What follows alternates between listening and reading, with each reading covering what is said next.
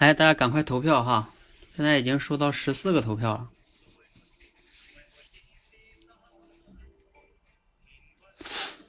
这是什么意思啊？好，给你解释一下。好，呃，欢迎大家来到今天的直播间啊！这里边直播间应该有新同学哈，新同学问这是什么意思？是这样哈，我们现在在做一个直播训练，叫类比思维训练。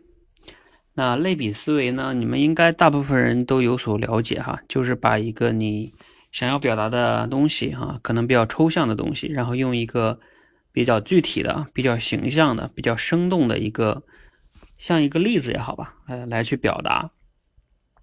如果给你们举个例子呢，就像以前俞敏洪他讲过一个哈，说我们人应该像树一样活着，而不是要像草一样活着。为什么呀？因为草呢很渺小，别人踩过你也不知道你的存在，而要像树一样活着。为什么呢？即使别人把你踩到这个土里，你依然可以吸收雨露阳光，依然可以长成参天大树。遥远的啊，俞敏洪怎么讲？叫。也遥远就看你是一片录音呃绿荫哈，然后到呃离近了呢，你还可以给别人带来这种就是乘凉是吧？如果你死了呢，还还可以是栋梁之材，所以不论活着死了都有用，所以我们要像树一样活着。你看这种就是一种类比哈，就把人的这个整个生长的价值这个过程呢类比为树，而不是要像草是吧？好，嗯，这就是类比的一个思维哈，它的魅力所在哈。那我们今天已经是进行了第三场的一个类比思维的训练了，进行三周了。那其实我呢，今天刚才群里边有同学问类比的有没有闯关课，其实闯关课也已经开发出来了，嗯，只是呢没有对所有同学开放。我们现在只是对那个到了那个这个这个说我所学的一些关关卡的某些同学开放了哈。好，嗯，现在这种是体验课哈，大概理解了吧哈？那我们今天呢，呃，两个主题哈，一个呢是用读书如种地啊这样的一个基础，然后你要补充一个具体的类比，就是读书的某些过程跟种地的某些过程，它有相似的地方，那这样的话呢，让别人生动形象哈。第二个类比呢，叫。结婚如盖楼，啊，结婚跟盖楼本来是没有什么关系的两件事情。那你要找到他们之间的内在联系，然后用盖楼的过程来来去表达婚姻中的一些事情。你看，无论是读书还是婚姻，都是虽然我们都熟悉它，但是有时候表达的东西它比较抽象。但是种地呀、盖楼啊，非常的具体。如果你能用一个好的类比呢，那就会很容易让人理解哈。那一会儿呢，因为我们今天收上来二十三个同学写的。嗯，还是很脑洞大开的哈。我看上去有的觉得拍案叫绝哈，写的真棒。好，那大家很多人刚才说在群里投票啊，因为我们还有一个投票环节哈。这投票刚才已经收上来，我看一下啊，现在有多少了？收上来十十六个了，应该差不多了。我已经收上来十十六个投票了，好多同学反映说，哎呀，让我选八个嘛，因为是二十三个选八个，相当于三比一。对吧？三个选一个，平均。然后有些同学说选不出来，可能确实有点难哈，因为大家写的太优秀了。好，那我们就接下来进入这个公布的结果哈，然后我们来分析一下。啊，有没有人觉得说，我觉得我的这个能进前三名？哈哈，有没有人比较自信的哈？好，我们来看一下哈，刚才说选八个不好选，哎，不好选才能。就是体现出这个区别嘛，是吧？如果太好选了，如果说太好选了，也就没意思了哈。我来看一下哈，第一的是谁呢？有没有人自告奋勇啊？啊，我看到了，一共十六个人投票，第一的这个同学获得了十一票。哇塞，这个票百分之多少？十一除以十六，谁能算出来等于百分之多少？反正挺高的，百分之应该七八十以上了，好像。好，我们恭喜，恭喜恭喜恭喜谁呢？哎呀，我得看一下这是谁哈。啊，先说说直接说是谁吧。二十三，最后那一个同学啊，蒲公英，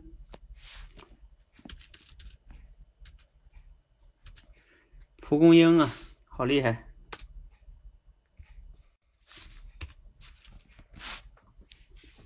蒲公英在吗？他这个获得了十一票啊，蒲公英在哈。蒲公英写的叫“读书如种地”。敷衍了事儿，收获满地荒凉；精耕细作，收获丰盛粮食。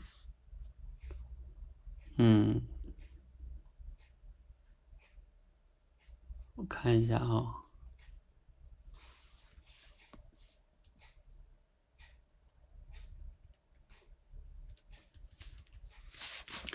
来吧，其他的也给你们截一下图，你们也可以看看自己获得了几票哈。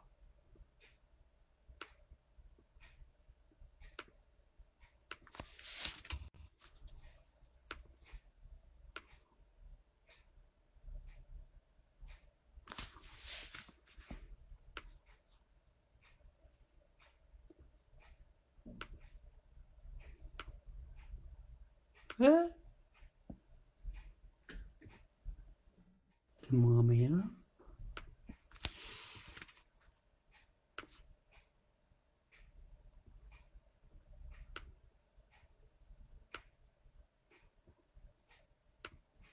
好，我们来看一下你自己得了几票哈。啊，还有一个是七票的，应该是第六个。这个是哪位同学呢？第六个，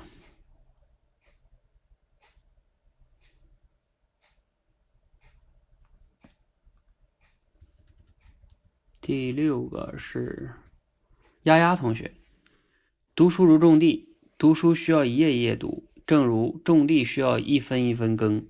读书如种地，读书需要时常温故，才会有新发现。种地也需要时常的去刨土。才能长出好庄稼。嗯，还是比较形象的，是吧？好，丫丫同学在吗？还有一个第七，第七个获得了六票。第七是谁呀？前程无忧。前程无忧写的叫“读好书就像给自己的人生施肥，它能潜移默化的提升自己的水平，启发自己的思维。”就像种地施好肥，能有利于庄稼成长，去除害虫，期待果实开花结果，静待果实开花结果。嗯，写的这个意思挺好哈，可能语言上你可以再精炼一些。好，我们再来看看还有谁呢？下边还有一个第二个，第二个获得了五票。叫读书如种地，一本好书犹如久旱甘雨，让人茅塞顿开，受用无穷。第二个我觉得也挺好的，谁写的？蓝海同学。哦，蓝海同学我有印象啊，他最近今天是今天吗？蓝海同学在吗？这个今天在逻辑思维上给我们投票啊，不是给我投票，是那个留言啊，是今天留的还是昨天留的？我忘记了。好，我看上面还有谁票比较高的哈？还有两个六票的，三个六票的，分别是十四、十五、十七。十四是书海无涯勤作舟，辛勤耕耘粮满仓。这个是不是像像对联啊？啊，或者说像像诗对吧？你们想想。咱们咱们社群谁的文采这么好？哪个学霸吧？这么提示一下你，哪个学霸的文采这么好？书海无涯勤作舟，辛勤耕耘粮满仓。哈哈哈！郑同学你在吗？哎呀，看来你这个被大家是公认的哈。哎，不过你这里边好像应该有个错别字吧？这个“粮”应该写粮食的“粮”吧？第七是好的果实收获啊，好的种子收获好的果实，好的书籍收获哎，不对，这是不是第七哈？是谁呢？我看看。啊，好，好吧，这个这个好的十四哈，就是好的种子收获好的种果实，好的书籍收获好的思想啊！你们猜猜这个又是谁呢？嗯，你们猜不到，因为他还是郑同学。郑同学连着提交了三个，来吧，给你们欣赏一下。郑同学连着提交了三个。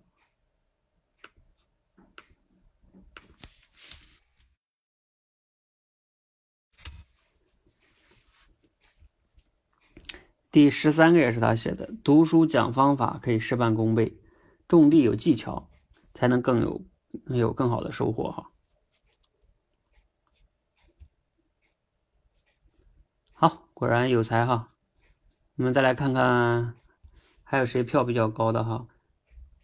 嗯，读书需要专注，还有那个是十八，十八是书本犹如大地，厚德载物，包罗万象。哦，这是我们今天的明星，今天晚上的明星分享的吧？知道我我讲今天晚上明星是谁？我应该没搞错吧？我看看，别别搞错了啊，没搞错。今天晚上的明星啊，对对对，乐如故，乐如故首次完成了一个近三百人的群的分享，而且好评如潮哈。啊，乐如故同学写的叫“书本如大地”。厚德载物，包罗万象，啊，他这个还是挺巧妙的啊，因为我们说读书，呃，如什么种地嘛，对吧？读它是一个动词，读的是什么呀？读的是书。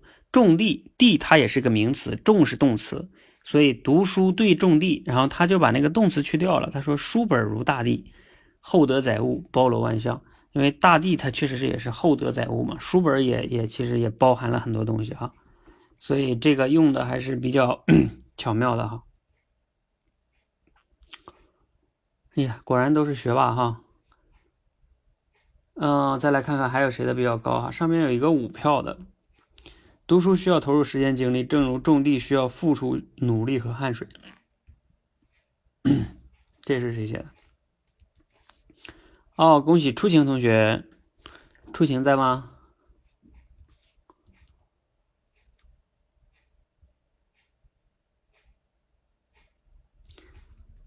其他那些好像还有没有高的了？差不多吧，我都说了是吧？然后我我我再说几个我我读完了我觉得比较喜欢的哈。当然每个人来你们也可以打字哈。嗯，那苗豆你来连吧，你要说什么？你来连吧。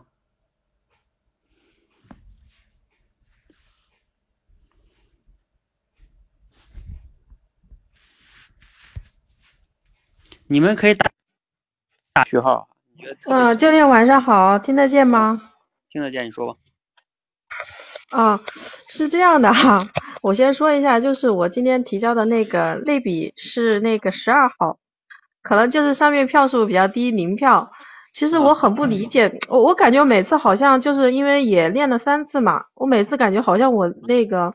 第一题和第二题的理解，就意思上的那个标题的那个、那个、那个题目的理解，好像每次都是反的。我我不知道为什么，每次好像提交的都是反的。什么叫反的呀？就比如说，呃，你你第一个提的是那个读书如种地嘛，然后我的意思理解就是说要找一个好像就是属于类似一点的。你看我十二就是写的那个，就是说话啊，对。就这个意思，我我感觉我理解的是这个意思，应该是你要你要你要你要我们写的是这个意思。啊，你理解偏了。对，我我好像就是上次有一次也是这个样子，就是第一题和第二题基本上都是反的，我我好像对那个题目这一块还没理解通。来，那我需要给你解释一下吗？啊，是这样的哈，就是说你写这个呢，你你有点像在做什么呢？你还是没有理解题目，我直接给你给你解释这个题目吧。读书如种地，它是这样的哈。比如说，我们说什么叫类比啊？我给你拿我经常给你们讲的东西，你就理解了。比如说，我经常给你们讲练口才的过程，是吧？就像开枪射击，是不是啊，记得吧？啊，嗯你看，本来练口才跟开枪射击没什么关系，是吧？完全不搭干的两件事情。但是呢，我为了要说明练口才的一些过程，就像说话的一个过程，对吧？然后跟呃双人沟通，我就要找到这两件事情之中的一些共同点，然后我就要把练口才的过程跟开枪射击的过程中的某些特点联系起来。包括我我前段时间用的类比比较多的是那个，就是像厨师炒菜，是吧？啊，嗯就是你要什么磨刀啊，你要你要什么买菜啊，你要炒菜，你要上菜。你看，其实本来呢，练口才跟厨师也没关系啊。但是我为什么要把这两个东西联系起来呢？因为我要专门讲练口才这事儿呢，它比较抽象。如果我用这个厨师或者用这个什么来类比开枪射击来类比，它就形象嘛，对吧？所以嗯。就是什么叫类比啊、就是把 A 跟 B，A 跟 B 它本来没有什么关系，然后呢，你要找到 A 跟 B 之间的一些共同点，比如说像读书跟种地，他们两个本身没有什么关系，那你你要找到读书这里边的一些特点和种地这里边的特点，因为这里边读书也有很多特点，然后种地也有很多特点，就相当于什么呢？读书有一百个特点，种地有一百个特点，但是他们两个中间是有一些交集的。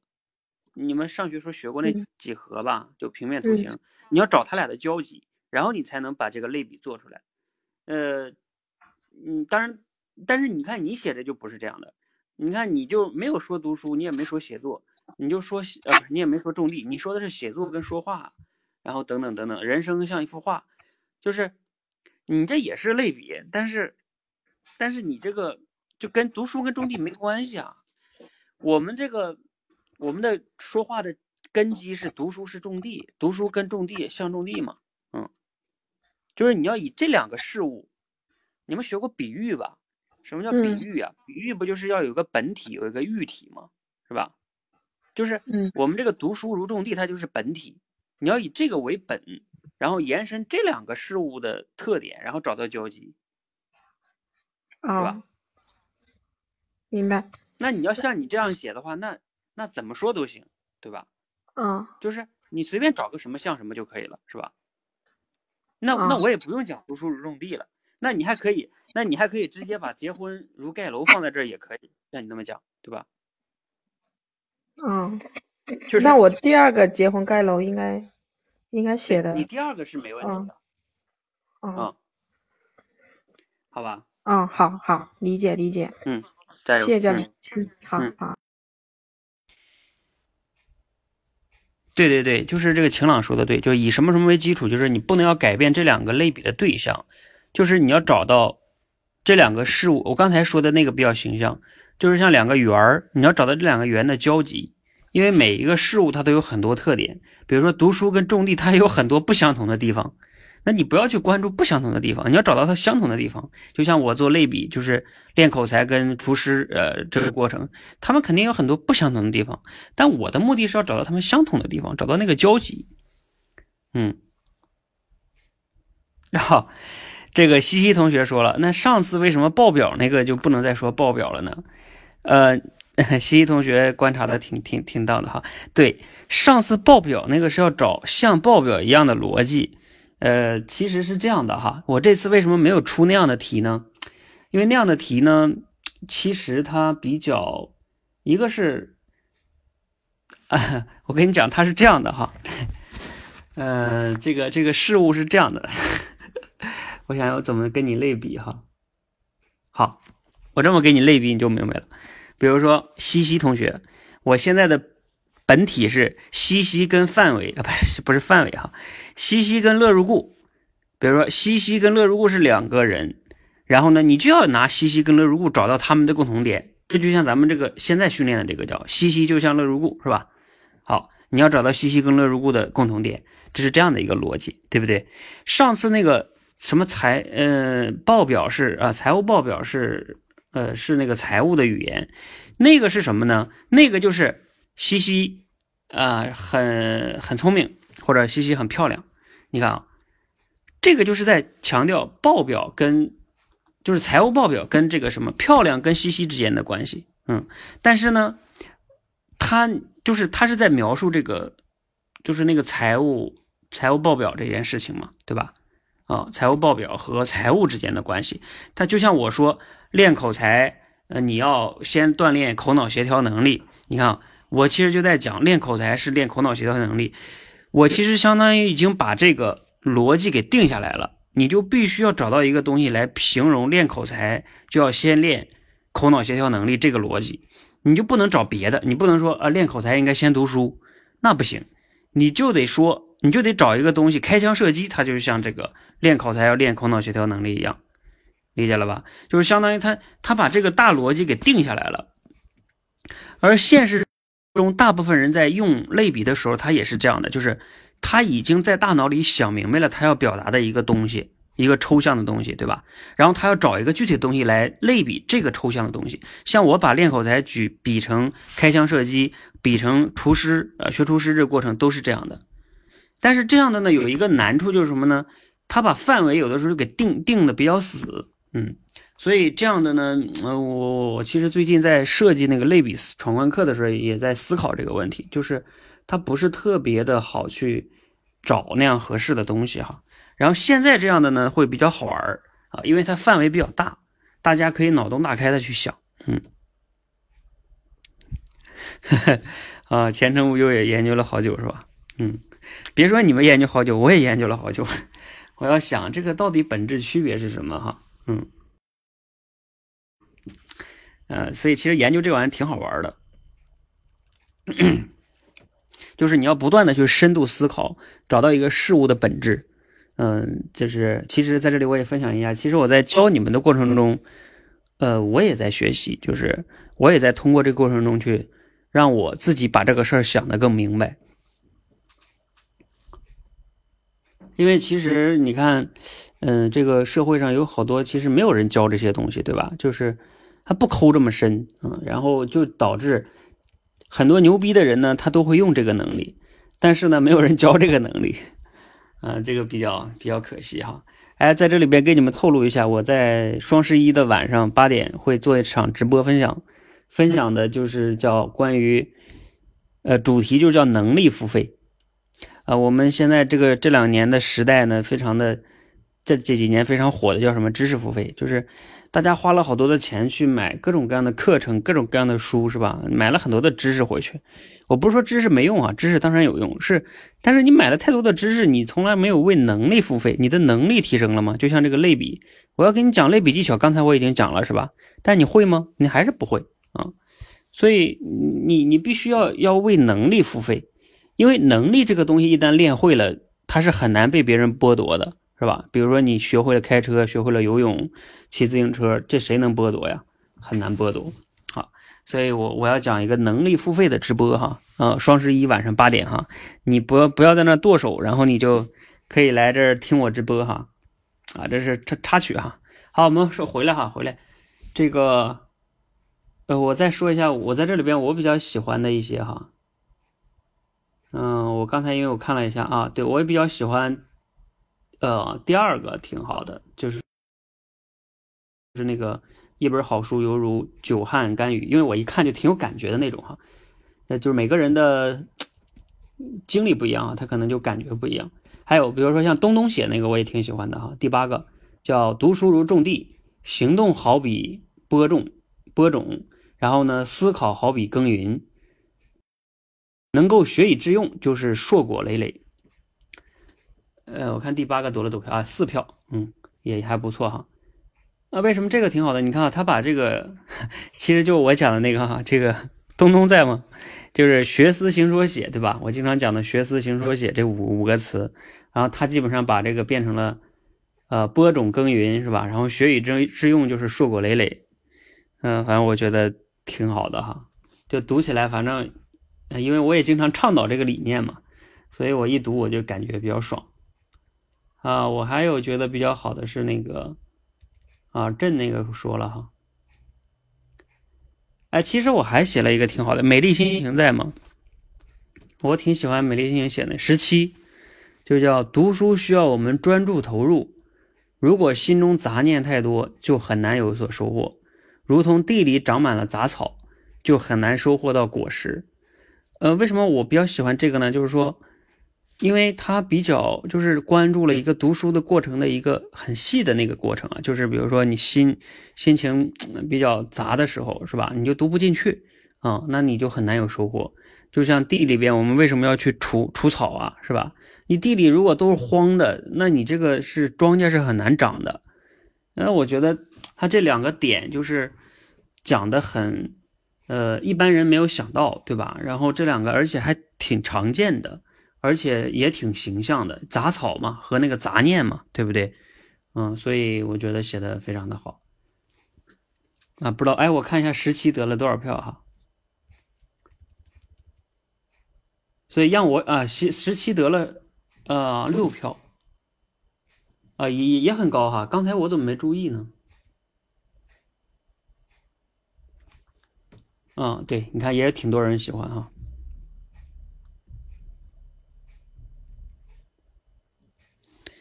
对他这个很很很细致，嗯，丽儿，你打什么呢？太好了，是吗？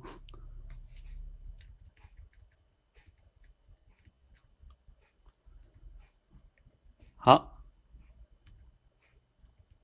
呃，我再来看一下哈，嗯。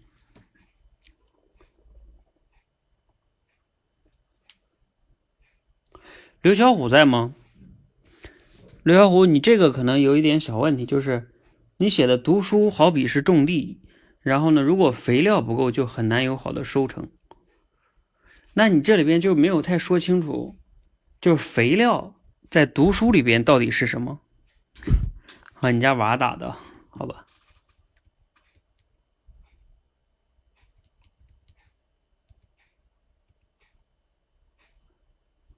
还有那个，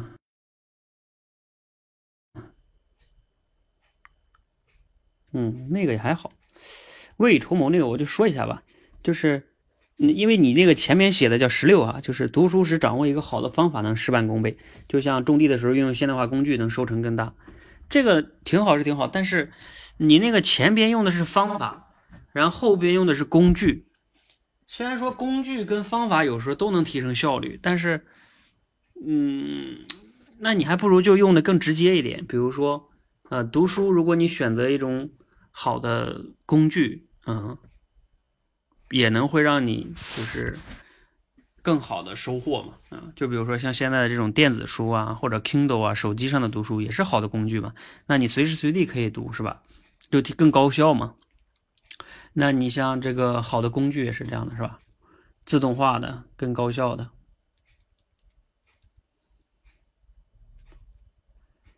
好，那我们来看第二个了哈。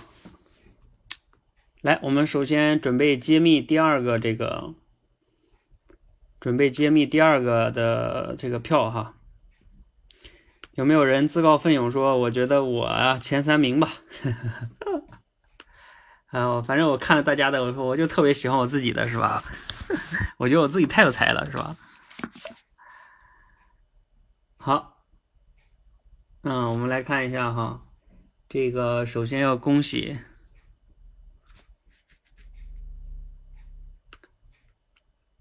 恭喜谁呢？我现在看到最高的票是九票，九票，有两个九票并列第一。九票的是谁呢？是第四个，第四个是谁？谁呀？第四个哦，恭喜西西同学。西西同学写的叫“夫妻之间出现小问题要及时解决，就像楼房破裂了要及时修补”。好，恭喜西西获得了九票，排名第一。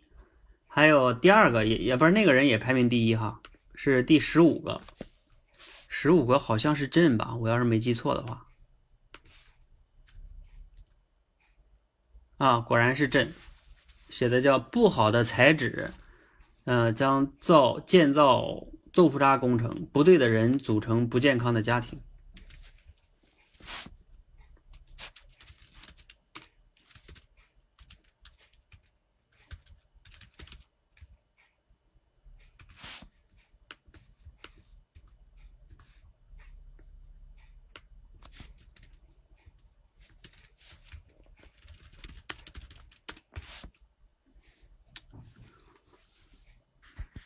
好，这两个没什么问题吧？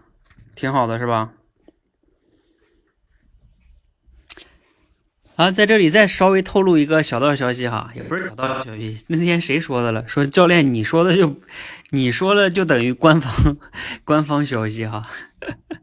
啊，明明明天晚上西西同学啊会继继乐如故之后啊做直播分享哈，在那个在那个群里边。啊，好像对啊，振同学今天又是双料的第一哈，是吧？哎，是不是？他反正前面那那几个都是他的。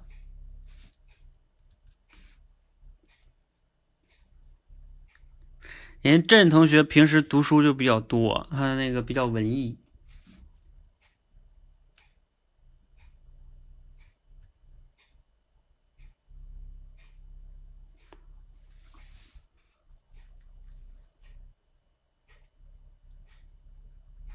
来吧，接下来其他的全部一起公布了哈。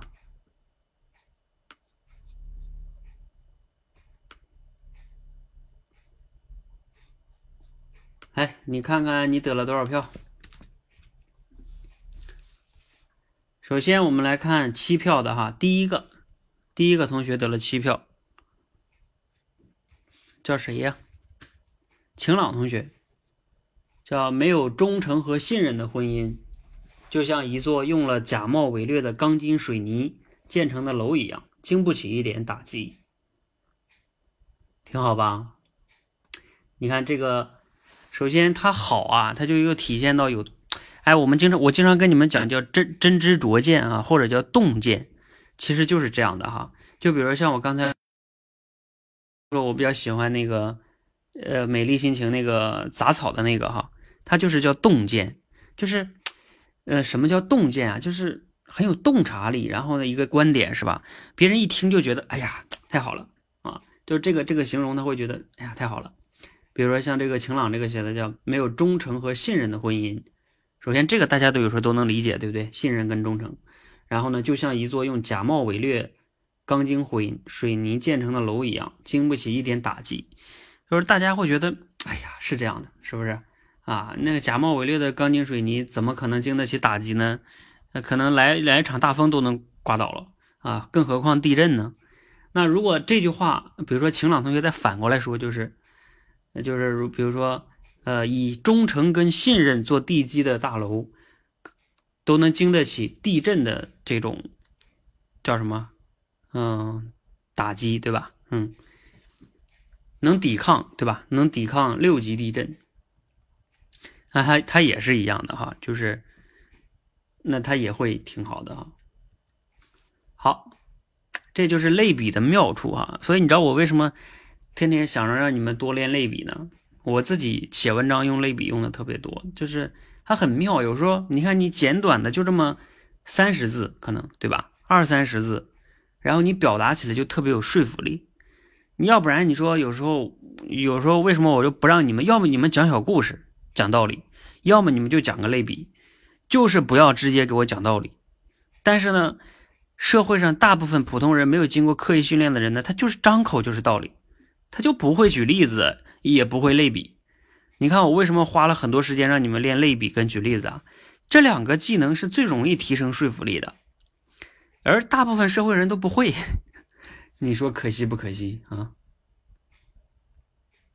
好，我们再来看，其实第二个也也也很高哈，就是第二个同学写的叫海蓝海写的叫婚姻如盖楼，没有爱做粘合剂。再雄伟也是危楼，你看这个也很也很精炼，对吧？婚姻如盖楼，没有爱做粘合剂，再雄伟也是危楼。你看他用危楼说的又简练，又这个又准准确哈。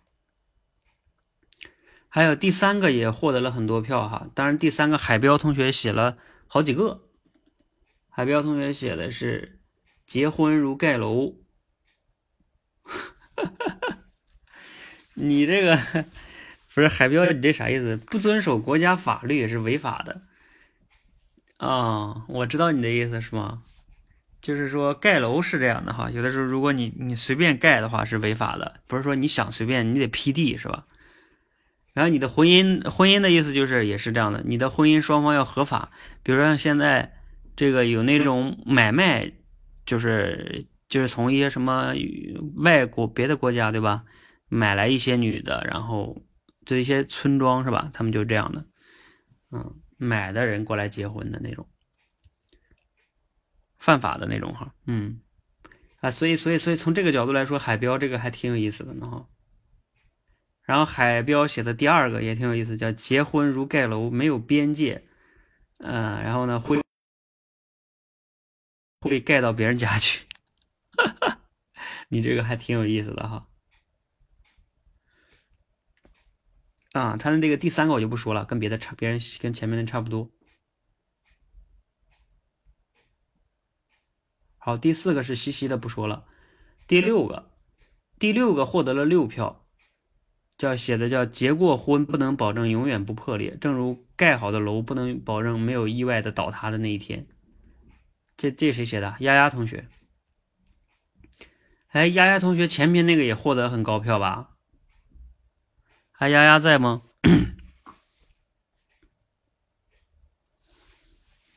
丫丫很厉害呀。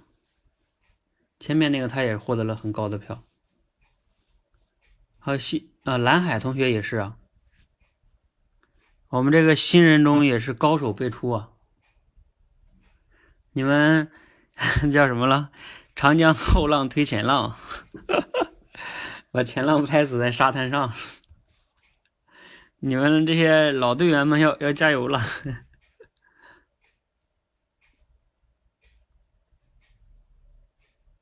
嗯，还有谁了？还有第八个，第八个获得了六票，叫结婚如盖楼，恋爱时要打好地基，建造时候也要定期的维护检查，这样的婚姻才能稳固。第八个是谁呢？好，恭喜东东同学。哎，东东同学也是两个都啊，那个是我圈的。来，我们再来看一下还有谁哈？再往上还有一个七票的。啊，七票是刚才那个谁哈，嗯，那个那个，刚才谁了？苗毛豆，对，就是结婚如盖楼，需要有仪式感。嗯，结婚有仪式感呢，可以使双方更加懂得珍惜和珍惜对方，就像盖楼有开工仪式啊、封顶仪式一样。好，再往上还有谁呀？哦，再往上就是，哎，我刚才没截图是吧？再往上的，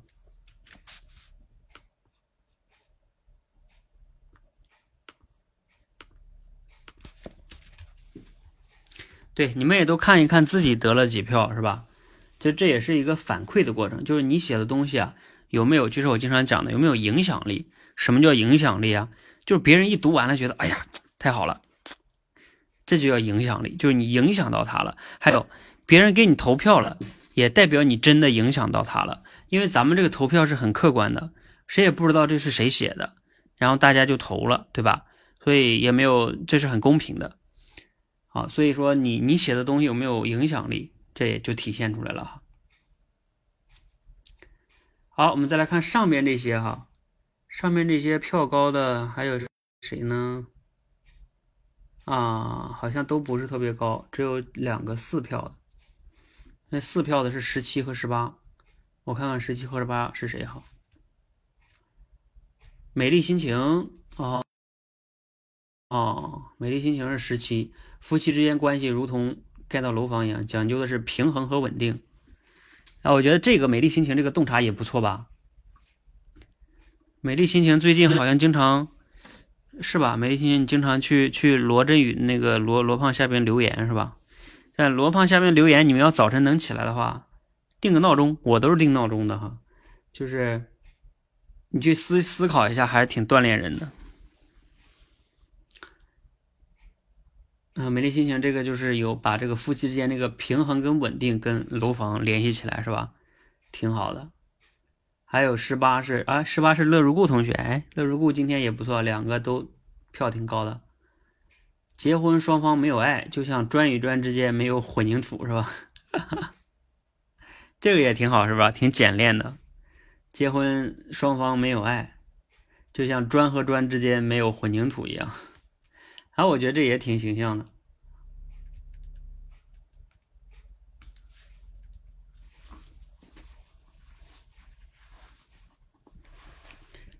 好，呃，现在好像票高的咱们差不多都说了吧？啊，下边还有一个闪婚为什么失败率高？因为没有打地基。啊，这是丽儿同学写的哈，丽儿你在吗？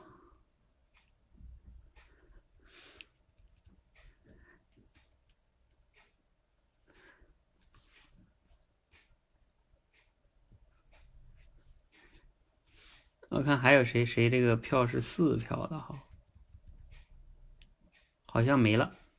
好，然后我们接下来再再说一下，我看看有没有我还认为就是你们没投，但是我认为票我比较喜欢的哈。你们也可以打哈，你喜欢的是谁的哈？我比较喜欢的，如果没说的，应该都说了好像。哦。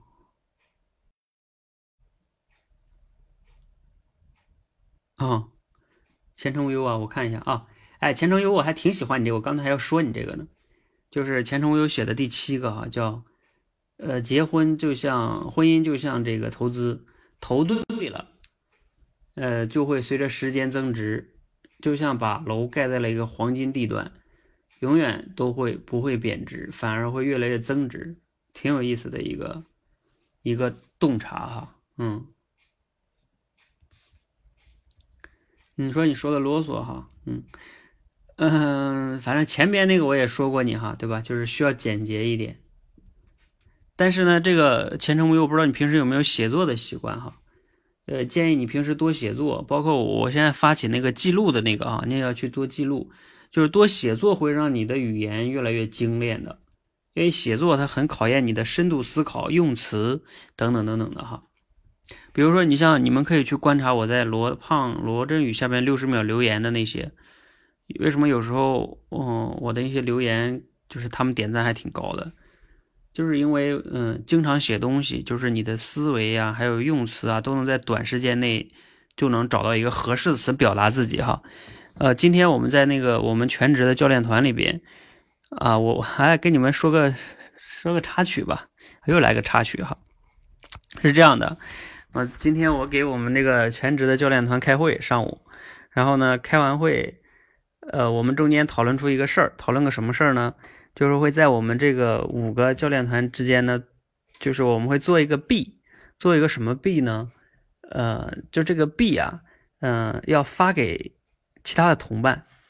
简单来说，就是我们五个不是协作关系嘛？协作关系就是说，那你要，就是你可以随时给其他的伙伴发一个币。不发不是发一个哈，你可以给他多少都行哈。当然我们有一个总数哈，这个币一直发到明年的二零一九年的十二月三十一日。嗯，然后我首期给大家发的币是每个人有四千币。那那这些币就是说，比如说你觉得呃，就是我给你们举具体例子吧，比如说番号跟利尔。那假如说呃，番号同学帮利尔同学去去做了一些事情，或者是。啊，当然也不一定非得是做事儿啊。我今天跟他们讲，就是哪怕是一句鼓励，呃，一句关心，是吧？一个问候，呃，或者是等等等等一些小忙，反正你就是感觉你在这个团队比较温暖，是吧？啊，感觉到有人给你建议啊，有人关注你啊，是吧？然后你就可以给他发个币，比如说丽尔同学就可以给番号发币，啊，他发多少是他自己都可以哈，随便发，反正他这一共有四千个。他不能发超了哈，啊，所以那那三号同学呢就会获得这个多少币，然后就我们这几个人之间他都会发是吧？呃，这样的话呢，到这个一年结束了之后啊，我们就能看，或者不用一年结束，就是定期的时候我们就可以看谁发出去了多少币，然后谁获得了多少币，是吧？那这样的话呢，就能增加团队之间的这样的一个。呃，关系吧，互动吧，要不然大家各忙各的，有时候就会感觉不到那种团队的那种氛围和感觉哈。这是加强互动。而这个事儿很有意思的呢，就是说你到年底的时候，你也可以去看，比如说好几个月都过去了，你的币没发出去，对不对？假如说丽尔同学的币没发出去，那你没发出去，到底是什么原因呢？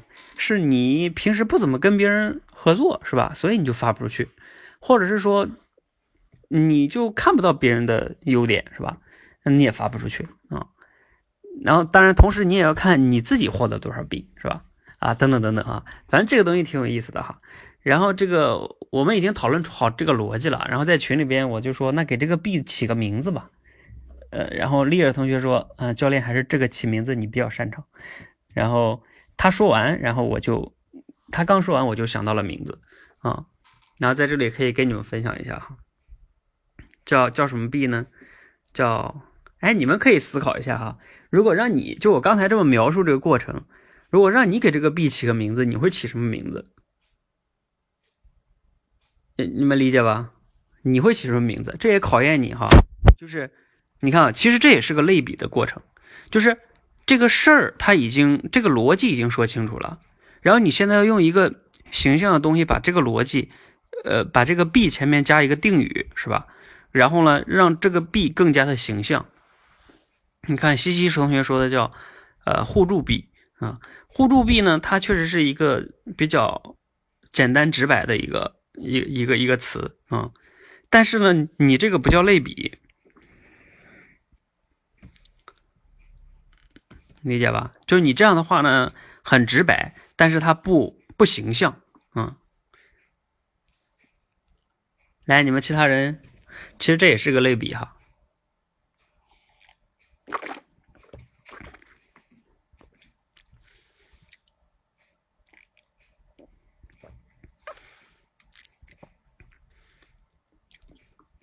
你们都想不到啊？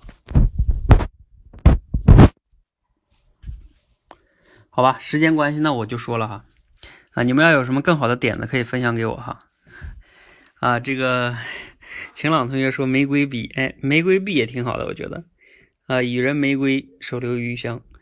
但是这个玫瑰大家知道哈，玫瑰一般的呢象征爱情，所以吧，就是就是你用在这里呢，它它会有一点点的。就一个东西，它都有一个含义嘛，啊啊，我起的名字叫占有币啊啊，为什么呢？因为这个占有嘛，它是一种，嗯，大家都理解什么叫占有是吧？都看过，没当过兵你也看过军旅片，就像比如许三多他们是吧？那他他有一个关键词叫不抛弃不放弃是吧？就是大家是一个互助，你才能打赢一场战役，而不是靠某个人特别特别牛逼哈。像吴京的那种，那那那战狼是比较扯的，是吧？嗯，所以这个叫战友哈，嗯，就是说我我我其实也是这么定义的哈，就是我们这些人一起，他们决定哈，就像这几个教练，他们决定全职放弃工作哈，全职在我们这跟我弄这个事儿。像今天晚上乐如故还在直播的时候说我傻帽呢，是吧？呃，这么傻，然后是做这个东西，每天。做的这么累，然后对吧？然后也不是特别赚钱，啊，这个，那他们愿意哈，他们愿意来来这样做，我我也觉得，呃，非常的感激哈。然后在这个过程中，我们一起在把这个事儿不断的想尽办法把这个事儿做好哈。比如说像双十一这个这次哈，啊，做活动啊，包括这两天请这个。乐如故来分享啊，等等等等哈，都是这个活动中的一部分啊。我们也是在想各种各样的办法，然后包括做类比思维啊，反正各种各样的东西吧，啊，就是个战友的关系啊。怎么能通过这种方式，大家相互支持，把这个事儿做更好？嗯，好，嗯，这个郑同学说打 call 币哈，打 call 的话呢，大家知道打 call 它的一个含义，一般情况应该指的是我为你打 call，就是。啊，我鼓掌是吧？加油，加油，加油啊！但是呢，你是观众，一般情况下是不是？就是比如说你给我打 call，你是我的观众啊，但是你不是我的观众啊，你咱们咱们是不是观众的关系啊？所以他他也不是特别的精准哈，嗯，好，没关系哈。所以说起名字，它其实很很要求你的这个对于一些词的把握能力，这就要求你平时对于。对于东西的把握能力、理解能力、用词能力要很精准。好，我们再来看一下，还有没有我觉得比较喜欢的哈？哦，还有一个你们竟然没有没有投哎，这个第九个啊，不不不不不，二十一个啊，这是桃子同学写的，表面辉煌漂亮，内在冷暖自知。你们不觉得这个很精炼，很很有意思吗？很有意境吗？来，我看看这个这个得了多少票？哇，啊，不对不对，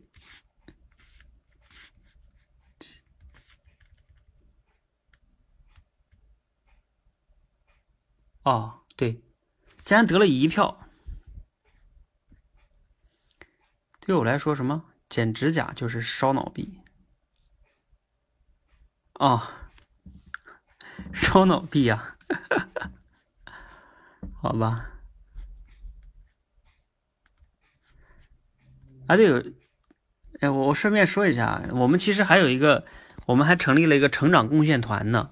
就是如果你们不能加入这个全职教练团的同学哈，如果你们也想就是跟我们一起做事儿，就比如说，哎，你可以利用你的一些思考啊，然后做一些事儿啊，参与进来。参与到这个社群的建设中来哈，呃，我们那个成长贡献团，其实你也可以加入，呃，我在那里边呢，有时候还会分享一些我们团队做事儿的东西哈。那就是当然了，成长贡献团的意思呢，就是要就是跟多维班不一样，多维班是是训练的嘛哈，成长贡献团就是你要是一个建设者啊，你要带着这个建设者的思维来思考啊，做事情哈，就比如说像像我们现在团队这些成员。啊，我天天都要磨练他，啊，你们你们这个今天我们上午在讨论一个非常磨练的这个制度哈，什么制度呢？就是每个月结束的时候要，就是相互之间打分，你自己也要打分，打什么分呢？就是你觉得你这个月上个月你做出了什么样的成长跟贡献，然后别的人也会给你打，然后我也会打。然后这个过程中呢，你要根据你打的这个分，你要去反思，你给自己给打的分是高还是低，别人打的是高还是低。那你要通过这种打分，当然不是只打分就完事儿了哈，你要去写你为什么可以给自己打这些分，就是像咱们表达东西一样，你要有依据的，对吧？啊，然后别人的打分也可以说出理由，然后这种参考都是一种反馈。呃，然后我们会根据这个打分。我们不去掉最高分，去掉最低，不用，一共就这几个人，再去掉就就就没了，好不好？就是我们这样打分之后嘞，要排出来这个谁的贡献值最大啊？一个季度下来，一个月哈，然后发奖金 啊，所以很好玩的哈。我就要通过这样的制度去，呃，建立一个什么呢？就是一个生态位啊，就像年底绩效考核啊。我们这不是考核，你知道吧？我们不是考核谁，就是通过这种方式，结果并不重要，重要的是我今天跟他们讲了一个观点，叫就是你你今天其实这个这个月你打了被打多少分啊？其实那都是一个结果，呃，你不要去特过分的给自己下一个评价，说我成功或者不好，那都不重要，重要的是你为什么会。有这个结果，然后你过去因为做了什么好的事儿呢，还是不好的事儿呢，对吧？然后你从这个过程中学到了什么？你下个月应该怎么办？这个东西是为了成长用的啊！我我在我们这个团队里边设置的很多制度，其实都是为了促进成长用的，而不是为了评把人分为三六九等啊，那没有意义。在我看来，你你还能在这个团队待，就是啊，你是。靠谱的人啊，然后我们是个成长的过程，我不会用静态的眼光去看待一个人，他是个动态成长的过程。但是你需要有一个机制去，去把这个成长给他，就是激发出来哈。嗯，像吴伯凡讲的就是那个生态位啊，生态位很重要。像一般企业的这个绩效打分，我也在企业待过哈。哎，坦诚讲就是比较，你们懂的哈，我也不评价了。好，我刚才说的这个二十一哈，这个桃子桃子写的这个我也挺喜欢的，叫表面辉煌漂亮，内内里呢冷暖自知。这个其实挺有洞见的，你们不觉得吗？呃，结过婚的人应该都有感觉吧？就是有的时候你觉得，比如说像那些明星夫妇吧，啊，比如什么李晨、范冰冰是吧？然后等等得等等哈，就是那些明星，我们会觉得啊，男才女貌是吧？特别特别辉煌漂亮。但是他们的内在呢，我不是说就不好哈，是说，嗯，好不好那只有他们自己知道啊。就像那句话说的是什么了？你看我又用一个类比啊，叫鞋好不好，那穿在自己的脚里才知道。如果用这句话来概括的话，就是说，表面再漂亮的鞋，里边穿着舒不舒服，那只有自己知道。也就是说，你这个鞋可以表面很漂亮，但是你这个脚里边舒不舒服，那就不一定了。啊，这其实也是一个类比啊。好，啊，这是我们今天所有的内容哈。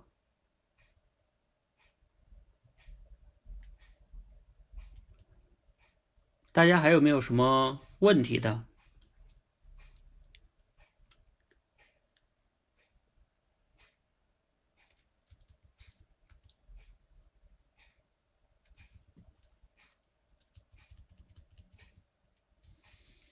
来吧，我给你们看一下这个，再给你们说点数据。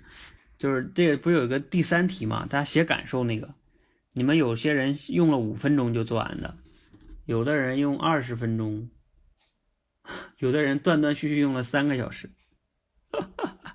我就说一下这前程无忧吧。前程无忧说他用了三个小时，你也不要太期待完美，好吧？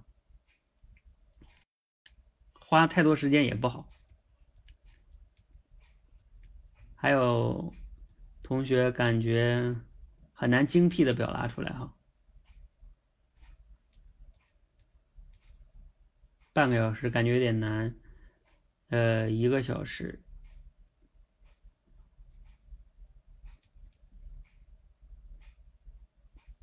嗯，差不多，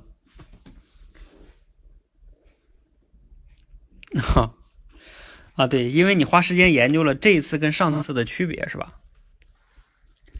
好好好，呃，我们今天就先到这儿哈，感谢大家的烧脑哈，奉奉上了奉献上了这么的一个大餐哈，啊，我自己觉得读起来都都很有意思哈，啊，而且这些内容呢很值得珍藏啊，你们也值得好好去琢磨琢磨，挺好玩的。好，那大家如果没什么问题呢，咱们今天就先到这里哈，期待着我们下周的这个。啊，分享哈，未来好说一下未来，未来这个这个类比思路会单独建一个群，就我现在还在试运营期间哈，就会单独建一个群，跟主题升华是一样的，这个是作为我们的常规的一个辅修的训练，就是你要一直训练的哈，就是常规的辅修训练，你要把它练到炉火纯青，就你可以张口就来一个类比哈，啊，我不太谦虚的说，我现在就不能说达到炉火纯青吧，至少能达到比较精通跟熟练。啊，我只要想表达一个道理的话，我可以在比较短的时间内就能想到一个类比，啊，甚至我可以不止想一个，我可以想两到三个。今天我在写一篇文章的时候，就是我构思双十一晚上那个分享的那个那个时候，我就去想了好几个。就如果想类比，我就还想了几个哈，嗯，想类比挺好玩的。好吧，大家加油哈！期待着有一天呢，你们也能用类比的时候可以信手拈来哈，然后。讲出来的道理让人家通俗易懂、妙趣横生啊，然后让人家听完了之后回味无穷，是不是挺有意思？好，加油哈！来一首音乐结束吧，现在比较流行的《沙漠骆驼》。